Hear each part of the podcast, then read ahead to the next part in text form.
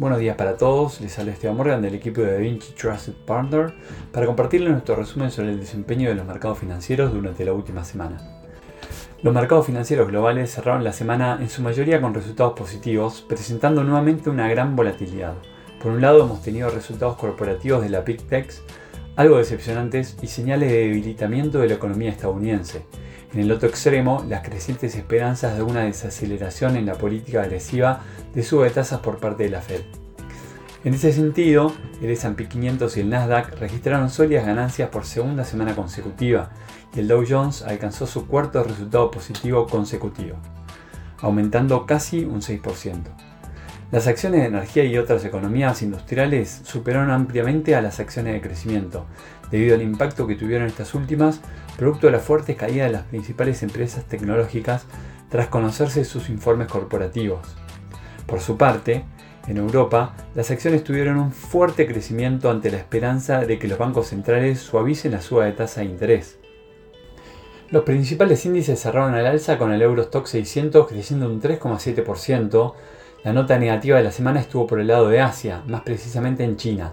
Los principales mercados retrocedieron ya que el sentimiento de los consumidores se debilitó por las nuevas restricciones relacionadas con el COVID en importantes ciudades del gigante asiático. Además, las ganancias de empresas industriales disminuyeron a un ritmo más rápido el mes pasado. En este contexto, el índice Hang Seng presentó una caída del 4,05%. Lo que respecta a los reportes corporativos del tercer trimestre de 2022, ya han presentado sus resultados más de 160 empresas del S&P 500. La atención estuvo puesta en las empresas tecnológicas de gran capitalización que ejercen una influencia importante en los mercados. Los cinco gigantes, Alphabet, Microsoft, Meta, Apple y Amazon, representan conjuntamente el 20% del índice y en promedio sus acciones cayeron 9% el día que se conocieron sus resultados. Uno de los segmentos más afectados ha sido el de publicidad, ya que las empresas tenían ajustando sus presupuestos en respuesta a la incertidumbre económica, impactando directamente en los resultados de las empresas tecnológicas. Además, el fortalecimiento del dólar ejerció una influencia negativa ya que una parte significativa de los ingresos de estas empresas es en moneda extranjera. Por otro lado, hemos conocido informes sólidos de compañías que tienen una alta dependencia en el gasto de los consumidores. La ganancia de Visa y American Express son un ejemplo claro de la resiliencia del gasto del consumidor pese a la elevada inflación y el aumento en las tasas de interés. En cuanto a los datos económicos, en Estados Unidos la semana pasada comenzó con informes débiles como los de PMIs preliminares que sugirieron una debilidad en la economía, acompañada de una caída en la confianza del consumidor de The Conference Board tras dos aumentos mensuales consecutivos. Además, el índice de precio de los gastos de consumo personal PCE, indicador de inflación preferido de la Fed, aumentó un 0,3% mensual y un 6,2% anual en septiembre, igualando los avances de agosto. Por su parte, excluyendo alimentos y energía, el PCE subió un 0,5% en septiembre, dentro de las expectativas del mercado. Sin embargo, el jueves pasado el mercado recibió señales positivas luego de que el PBI creciera una tasa anualizada del 2,6% y 1,9% interanual, acelerándose respecto al dato previo de menos 0,6% y por lo tanto volviendo a un terreno positivo. Por su parte, las solicitudes de desempleo para la semana terminal el 22 de octubre fueron de 217.000, mayores a las 214.000 de la semana anterior, pero menores a los 220.000 esperados por el mercado.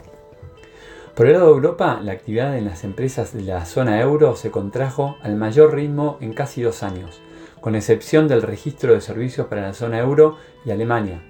El resto de los PMI decepcionaron a las expectativas del mercado. Además, el PIB del tercer trimestre creció 1,1% interanual, desacelerándose desde el 1,7% del dato previo. En el plano político-económico, el Banco Central Europeo anunció un nuevo aumento de 75 puntos básicos en la tasa de interés, llevándolas al 1,5% para combatir la elevada inflación y así alcanzar su objetivo de 2% en el mediano plazo.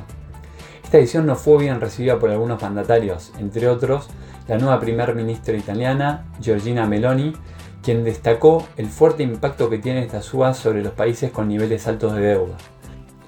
Por el lado del Reino Unido, el nuevo primer ministro Rishi Sunak recibió el martes pasado oficialmente el cargo de la mano del rey Carlos III. Se trata del primero de origen indio en ocupar el cargo y con sus 42 años el más joven de 200 años. En su primer discurso se comprometió a unir al país y subrayó que se enfrenta a un profundo desafío económico. En cuanto al marco de renta fija, la semana estuvo marcada por una caída en los rendimientos a lo largo de la curva de bonos del Tesoro, impactados por datos económicos negativos que dan señales de una posible pausa en la agresividad por parte de la Reserva Federal. En este sentido, los rendimientos a 10 años estuvieron durante la semana por debajo del umbral del 4%, pero cerraron en 4,01%. Por su parte, continúa la inversión de la curva en el tramo 2-10 años, mientras que la volatilidad de las tasas se mantiene alta, con el índice MOVE en 142 puntos. Esta semana tendremos importantes hechos económicos. En Estados Unidos se destaca la decisión de tipo de interés donde el mercado descuenta una suba de 75 puntos básicos.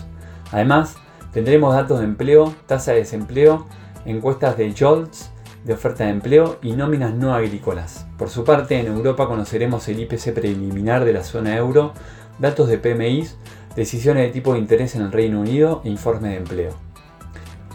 Hasta aquí hemos llegado con nuestro resumen semanal de noticias. Cualquier consulta o comentario adicional, no duden en contactarnos. Muchas gracias.